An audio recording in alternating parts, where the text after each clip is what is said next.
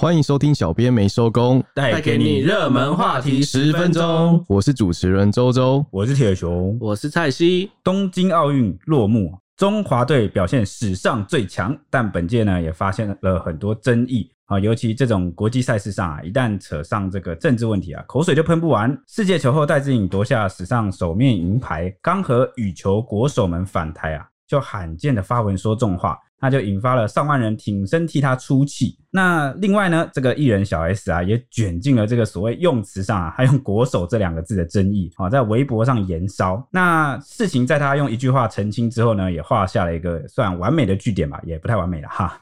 那这个案例还蛮特别的，等一下会说到。那最后就是这个中国代表队最年轻的十四岁选手全红婵，好，这个跳水啊，一跳就满分摘金，被誉为是天才少女啊。但是德国媒体好像有不同的见解，好，我们。等下来分析分析。首先，我们就先来聊聊戴资颖的部分。金牌战输给中国选手陈雨菲之后，他的心情就难掩低落。自曝比赛结束后，本来就是连牌都不想看一眼，就是那个奖牌。那赛后访问的时候，他也坦诚啊，对手发挥的非常的好。在上礼拜三，他跟林洋配等羽球国手团就是光荣返国的时候，抵达国门就是看林洋配拍照比爱心的时候，他还逗趣的翻了白眼。哦，因为受不了啊，林洋配在放闪，没有人比爱心。他们是被他们是被要求啦。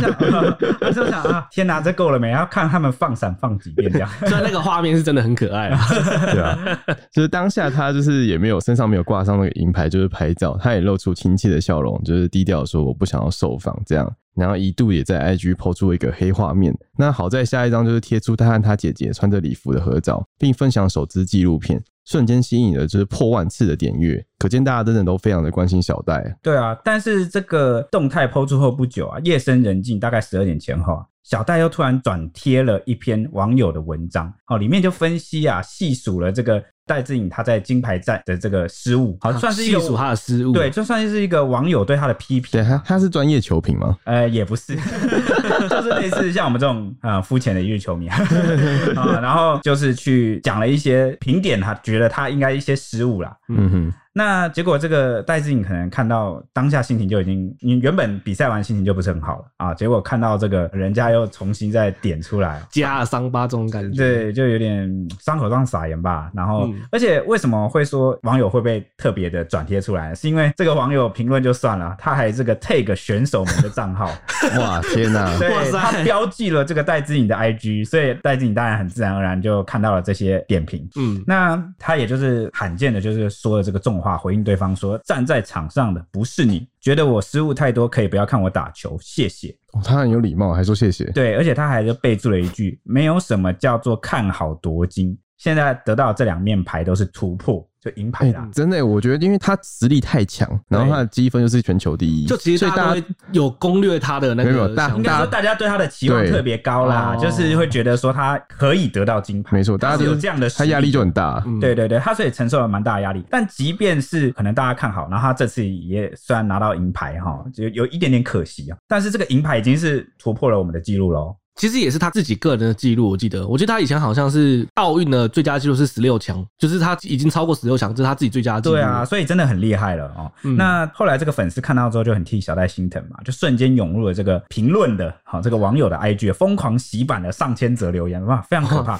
瞬间爆红。对，短短十分钟吧，好像就已经两三千则，所以这个小戴其实也蛮体贴的啦，哈，赶紧就在 po 文啊，回复这个广大网球迷说，有收到大家的关心。很谢谢大家，但是他自己其实没有往心里去哈，也谢谢大家，不用替他抱不平，因为他打球是为了自己，只是打球为我带来了你们，他是这样讲。哦天哪，这个好暖啊，他很有智慧的一句话哈。那他就说他原本是希望哈可以带正能量给广大粉丝，嗯，所以他未来不会再分享类似的回复。哦，他好像有点瞬间懂了，就是他身为公众人物，他的发言的问题。可能蛮容易影响，因为之前没有那么多人追踪小戴的 IG，对对对，哦是在这次比赛之后才突然突然间追踪人数暴增的。对对对对对，那我有稍微看一下那位网友的评论啊，那位 网友评论其实就是蛮，可能评论的都蛮简单。他比如说，他分析了三点哈，他说第一点就是啊，小戴太急躁了哦，就是不该这么心急啊，所以才会导致没有得到金牌。这个关于这个东西，可以去听我们前面几集讨论，就是戴资颖的部分。这个评论比较浅啊，还有讲到说，哦，戴资颖怎么打球一直挂网呢？啊，为什么那么多出界球呢？啊，都是让我们一日球迷会 对看到啊。那其实不管你是不是一日球迷，所以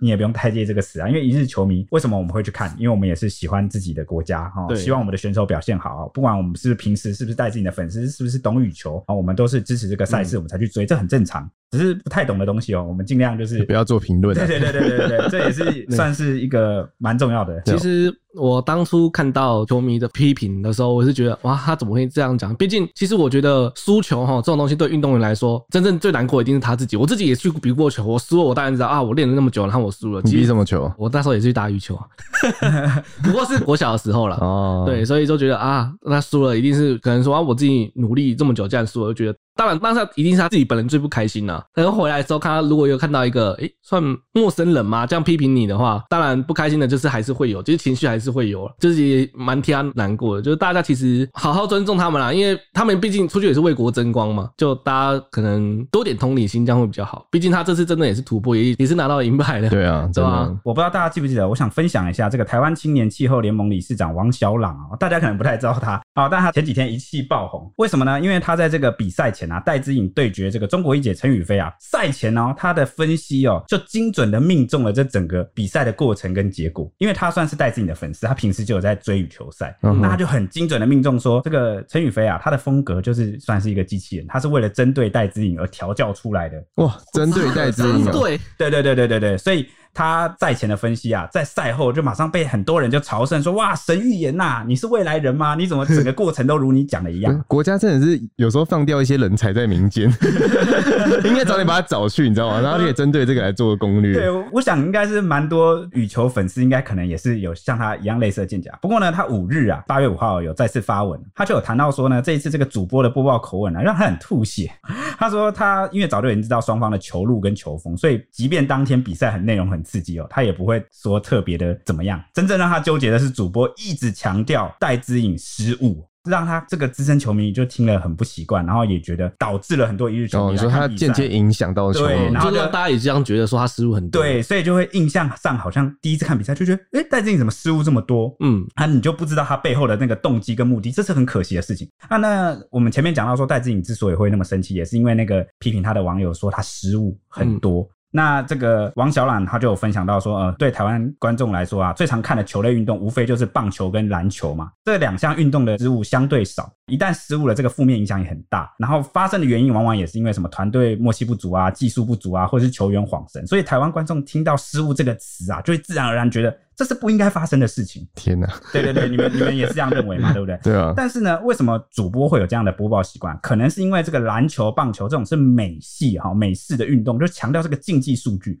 但是羽球跟网球这种英系的英式的运动是强调技术跟艺术性，更多的时候是一种球技的较量。所以一般的专业的播报员可能在播报这个羽球的时候啊，都会怎么讲？可能会说，假设戴资颖的比赛啊，可能就会说啊，戴志颖无法承受刚刚的错误，好，或者是他失去了一个机会，或者是他需要更。谨慎，或者是讲说这个非受迫性失误开始增加了。对啊，我怎么听起来这感觉只是说话上的修辞？哎、欸，有点不一样。原因是因为呢，他有解释啊，他说呢，小戴对上陈雨菲啊，所犯的这些所谓的失误啊。有八成都是为了尝试直接得分而使出的极限操作。对，这正确。对对对，没错没错。就其实你有看当天的影片，你就可以发现，其实他是想要打那种边边角角的球。对对，他是想要一个挑战极限，然后球技，然后去突破对方的防守。因为陈宇飞防守的真的非常的好，非常的死，他很少犯下那种观众满头问号的，就是我们想象中一般的那种很奇怪的失误。嗯哼哼。对，所以他才觉得说主播可以转换一下用词，可以用尝试失败或者是错失机会啊来取代所谓的。所以建议主播再加强一下语言能力。对对对，或者是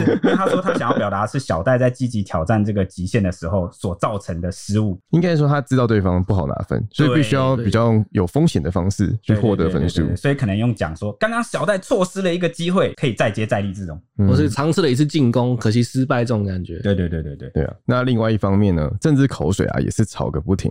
小 S 上周看奥运比赛的时候，频频的在 IG 发文为中华队加油，但因为“国手”这两个字，惨遭部分的中国网友出征，认为这个是辱华搞分裂。一夜就丢了四个代言，哇，一个晚上就这个就掰了。没错，那在大家就是网友的洗版之下，他就再也没有更新他的贴文。沉淀了五天之后，他也透过微博发文强调说：“我不是台独。”意外的是，属于中共官媒的海峡之声和国台办的中国台湾网之后都相继表态，就是说，哎，小 S 到底是不是台独？答案是否定的，算是罕见的以报道的方式就是驳斥这样。他们是说，两岸选手都展现了相当高水平的运动能力。那我们有机会在奥运的决赛或准决赛相遇，为全球奉献的我们就是精彩的比赛这样子。但是却有绿媒以及网军恶意扭曲两岸选手的正常竞技。哎，这个上述是那个官媒他们讲的，他们在呼吁啦，他们文章还呼吁说，大陆网友就一定要清醒，我们要理性客观去看待这些类似的事件，就是千万不要再上民进党当，这样盲目跟风，就是无意间伤害了两岸同胞的感情，然后就是让躲在后面的民进党这样做出渔翁之利这样子。我觉得有一个很重要一点需要特别提到，这我让我蛮惊讶的，因为这次官媒啊挺这个小 S 啊，单一挺艺人真的很少有这个事件。对对对，但我相信是有一些政治利益的考量啊，比如说他们可能过去会稍微挺一下国民党，但因为现在国民党没什么影响力啊，两岸的稍微比较有话题性，然后可能能够促进他们眼中啊两岸感情的人，对对对，好，两岸代表人物，对对，对，所以他们就会特别去维护。那可是比较令我惊讶的是，他内文有提到一句，我蛮意外，他说他提到说呢，两岸啊。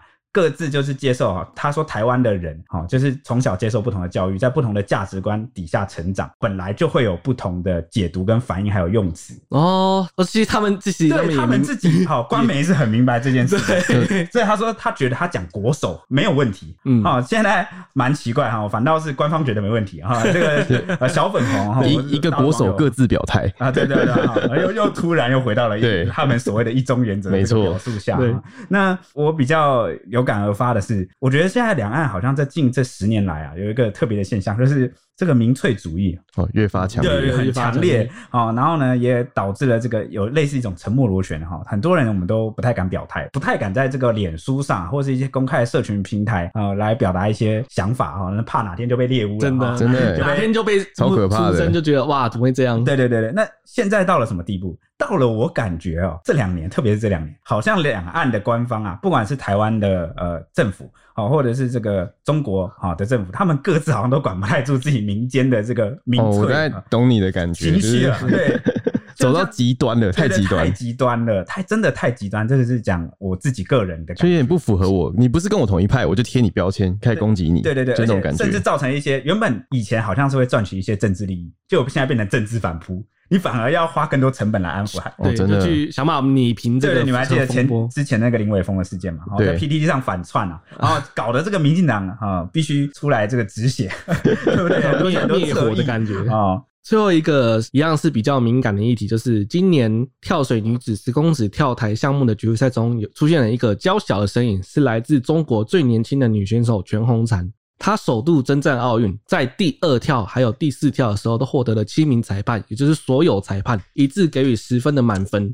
哦，当时他的教练兴奋的将他举起，就是这个零瑕疵的表现，也让他一举夺金。那媒体也就是纷纷评论说，哎，他的表现堪称完美。不少网友在转播时看到他从十米高的跳台跳入水中的时候啊，几乎没有溅起水花，都惊讶的说：“哦，这是什么水花消失之术？真的太厉害了！”没有溅起水花，真的很厉害、欸，对对对，真的。而且这个就是一个评分项目之一，对啊，你不能溅起水花，对，代表他他切入点下去的时候，他切入点非常完美，这样子，但是非常厉害。然后还有人网友说，诶，像是水中掉下了一根针一样，就是完全就是没有动静。然后他也是写下了奥运的跳水史上的记录，但也打破了过去的世界纪录，而。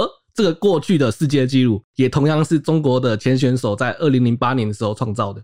哇哦，就非常的强。那这么值得称赞的事情啊，赞赏的事情，为什么会有争议呢？原来原因是来自德国媒体的一篇报道，因为他就翻出了过去这个全红婵访问时的片段，那就提及了他的身世，说他呢家境贫寒啊，放假的时候没钱出去玩，至今十四岁啊都不曾去过动物园或游乐园。他小小年纪啊就苦练长达七年，就是希望可以早早转这个钱啊奖金给这个住在医院的母亲治病。那这个新闻报道就强调啊，全红婵的童年与一般人相当不同。像是这个我们台湾的这个球后戴资颖啊，以他的这个对手陈雨菲为例，引述这个德国记者的评论作为结语，就是呢，像陈雨菲小时候因为调皮被送去受训，可见羽球对他来说是一种惩罚，和喜欢练球的戴资颖完全不同。那他里面最重的评语就形容说，中国的体育运动赛事这个体坛啊，就像是没有灵魂的奖牌工厂。哦，他是这样讲。哇，这批评有点重。对对对，但但这个也我觉得也不太公平啊。嗯、我我尽量抽离出来，用客观的角度来看，因为其实运动啊，对他们而言，其实是一种改变阶级跟改善生活环境的。听起来跟美国很像。对啊，他他中南美洲踢足球，感觉是一样的道理，啊、就是他们踢足球才有未来。就像这种，但真的是一个人生赌注哎。对，但因为你一旦投入了，就可能要接受很严格的训练。嗯，他可能是呃，我想这个德国记者他可能想要强调的是说。好像因为可能在西方啊，在对欧美、哦、他们而言，他们运动的风气不是这样。有一些地方啊，比较他会尊重孩子的兴趣，对，然后或者是一些教育什么的。对对对，我觉得是出生环境不同，因为他们可能就是物质就是生活比较 OK，所以他们来运动的时候的那个想法观念就是我为了开心，为了兴趣而投入。他们没有生活的压力，因为还有妈妈生病什么的。我要乱录，我要乱录，因为我们的那个有一个体操选手洪元喜在那个 IG 上被问到，粉丝问说那个。他的童年有没有因为练体操或是练运动而消失？他很直接的回答说，体操就是他的童年。其实台湾也有发生类似的事情。就其实全世界有一些运动选手都是这样。对啊，对他们来说就是这样。对，你没有经历过他们的路，你很难去评论。或者是你怎么知道他到底喜不喜欢？搞不好他就是喜欢这个事情。他的童年就是我做我喜欢做的事情。但的确有可能对他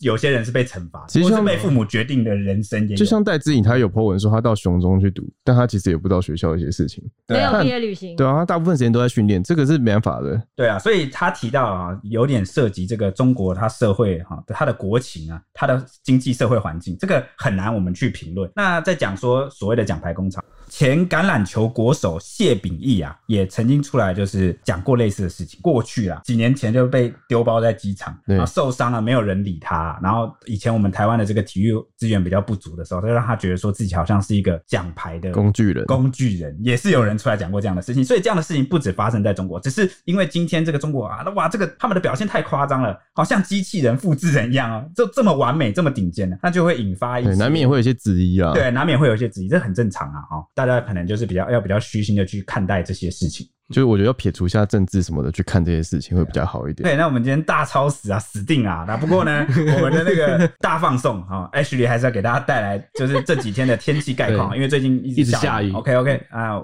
就拜托 Ashley 啦。原本的卢碧台风呢，自从出海以后变成热带低压，但它直接一个大转弯，又直扑台湾，造成了一个雨势猛烈。八月七号开始，卢碧台风就已经走了，不过它又再度复活。那它走了以后，西南气流就已经逐渐减弱，预计从今天开始，西南风就已经不会这么影响台湾的天气了。中南部还是会有一点短暂阵雨或雷雨，会有局部大雨或豪雨发生的机会。其他地区呢，也有局部短暂阵雨或雷雨。北部地区午后还有各地山区都有局部大雨。预计这个礼拜呢，太平洋高压都会逐渐的增强，所以各地会恢复到高温炎热天气，雨要停了啦。由于呢，台湾附近现在还是西南风的环境，所以南部地区偶尔会有一点阵雨，只有南部地区要小心会有阵雨发生。以上是今天的天气时间。那今天的节目就到这边啦，谢谢大家，拜拜。拜拜。